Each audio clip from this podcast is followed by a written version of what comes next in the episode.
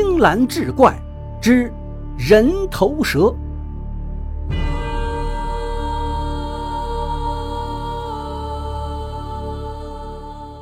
话说早年间，大泽山里住着这么一家三口，一对夫妻和一个半大的儿子。山中贫瘠，日子当然也过得紧巴巴的。这一年夏天的一个晌午，老婆自己一人在地里掰玉米，掰着掰着，眼瞅着好好的天，大大的太阳，突然间不知道打哪儿来了一片厚厚的云彩，一眨眼就把大白天堵得黑压压的，严严实实，密不透光。紧接着刮来一阵阴风，豆大的雨点眼看就要砸到头上了。这个老婆赶紧放下手上的活计，往地头的瓜棚里跑去。在瓜棚里避着雨，老婆觉得嘴里泛干，口渴得很，就卷了片玉米叶子，手拿着伸出瓜棚接了一点雨水，一仰脖子就喝了。可是打这之后，没过俩月，这个老婆就显怀了。家里掌柜的一见老婆又有孕了，非常的高兴。等怀上之后，大约第三个月的光景，有一天半夜，本来好端端的鸣虫鸟叫、月朗星稀，忽然间就狂风大作、电闪雷鸣，雨点子落在屋顶，砸得噼里啪啦，跟落石头子儿似的。那老婆听着雨声，肚子就开始疼痛，觉得自己这是要生了吗？掌柜的连忙扶着老婆起来，谁知还没下炕，就生下来一物。那掌柜的黑灯瞎火的听见老婆说已经生了，便慌忙的掌起灯来，拿烛光一照，给掌柜的直接吓晕过去。老婆生下来的哪是孩子？那盘在地上的分明是一条擀面杖粗细的花蛇，而在脖子上却顶着一个小孩的头。老婆借着烛光低头看了一眼，吓得一个机灵，从炕上就掉落下来。这人头蛇刚一出生就睁着眼，而且水汪汪的看着他，嘴里呜呜啊啊的发不出人声。看着这老婆从炕上掉下来，他还爬过去，用身子顶着，把这老婆扶了起来。这对老婆汉子也是心善之人，觉得毕竟是自己身上掉下来的骨肉，而且看这人头蛇的德行也不像是个作恶的邪物，就把这人头蛇当儿子一样养活起来。在他们的屋外专门搭了个小屋让他居住。到了饭点的时候，就让大儿子给小屋里送饭。这人头蛇虽然生了个人脑袋，但却不吃五谷杂粮，只是喝点羊奶、猪奶，吃一些肉食荤腥。这样过了没几个月，人头蛇就长到胳膊那么粗细，会自己出去打食了。白天窝在小屋里睡觉，不出门，只是怕吓着人。到了夜间，便进山捕猎，吃生肉，喝畜血，但是绝不伤人。一来二去的，人头蛇不但不用家里送饭养着了，每天早上捕食回来，还会给家里带些野兔、野鸡、野鸭子之类。大儿子就会拎到集市上去卖些铜板，补贴家用，家中也稍微宽裕一些。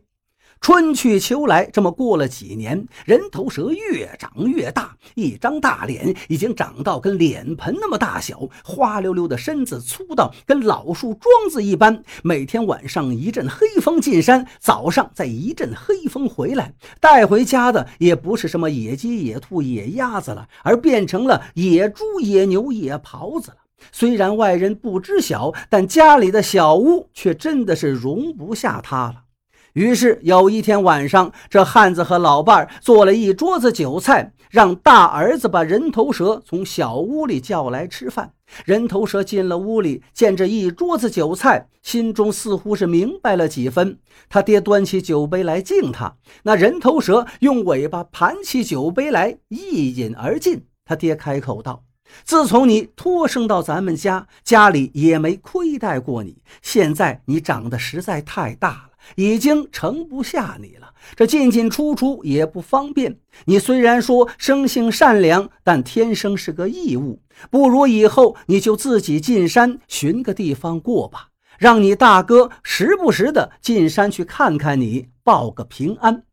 人头蛇跟家里人吃完这桌子饭菜，便爬出家门口，眼泪汪汪的回头看了看，对着父母低头拜了三拜，一阵黑风就进山了。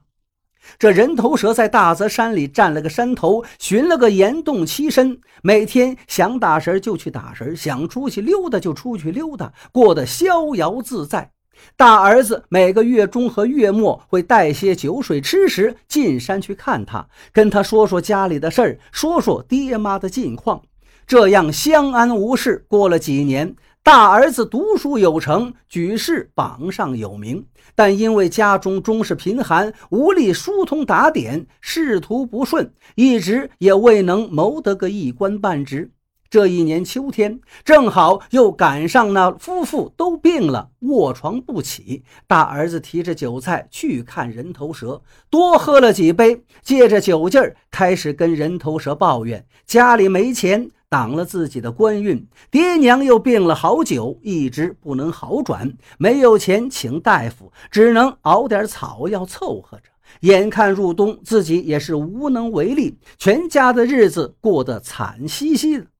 这边大儿子喝着酒，唉声叹气的抱怨家贫，抱怨自己没用。那边人头蛇听的也是眼泪吧嗒吧嗒。日头西下，大儿子起身要走，人头蛇还没等他出动，就一出溜把他给盘了起来，不让他走。两眼泪汪汪的看着大儿子，用尾巴卷起一双筷子，指指自己的左眼，嘴里咿咿呀呀。然后把筷子塞到大儿子手里，比划着让他把自己的左眼抠出来。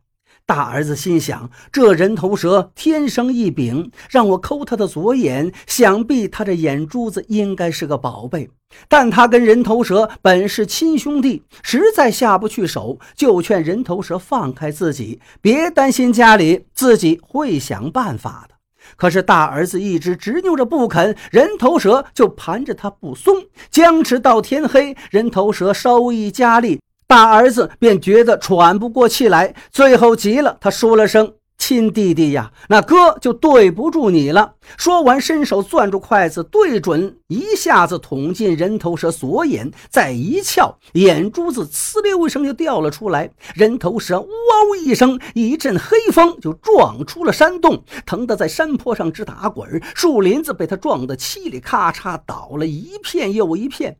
那大儿子从地上捡起人头蛇的眼珠子，发现竟是一颗核桃大小的夜明珠，珠圆玉润，是熠熠生辉。大儿子得了这颗夜明珠，便把它献给了朝廷。皇上龙颜大悦，大儿子的仕途自然也是一马平川，青云直上。家里有了权势钱财，老婆汉子老两口的病也渐渐调养好了，算是过了一段好日子。可是好景不长，没过几年，两口子就突得暴病而死。大儿子自从飞黄腾达了，就很少上山去看弟弟了，连爹妈过世也没进山说一声。一直到多年后，他官拜左丞相，位高权重。有一天，官场上的死对头在皇上耳边吹风说：“相传这个夜明珠本是得道蛇妖的双眸，若有幸得知，必是一对儿。可是当年左丞相只献给朝廷了一颗，由此可见他对皇上存有私心。于是皇帝就下令，让大儿子在半个月之内献上另一颗夜明珠。”大儿子接到圣旨，心里明白，多年不去看人头蛇了，贸然前去难以开口啊。于是特意抱着爹娘的牌位，提着酒菜上山了。人头蛇瞎着一只眼，看到哥哥抱着爹娘的牌位来了，伸出尾巴卷起爹娘的牌位，不禁眼泪连连。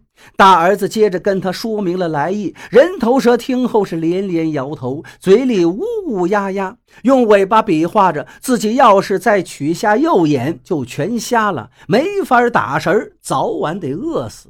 大儿子没办法，只好下山。过了几天，他又来了，这一回还带了大队的兵马，把山洞围了个水泄不通，剑拔弩张，要活捉人头蛇，抠出夜明珠。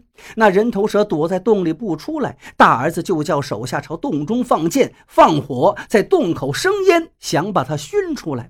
手下的人熏着熏着，忽然就看乌云遮满天边，接着狂风暴雨，电闪雷鸣。只见一阵黑风从山洞里刮出，绕着这帮人马吹了三圈，山坡上立刻就只剩下四散一堆的刀剑甲胄和一堆堆白骨。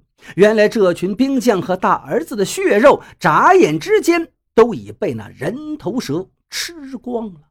这之后，人头蛇便带着他爹娘的牌位弃了山洞，独自往大泽山的深处去了。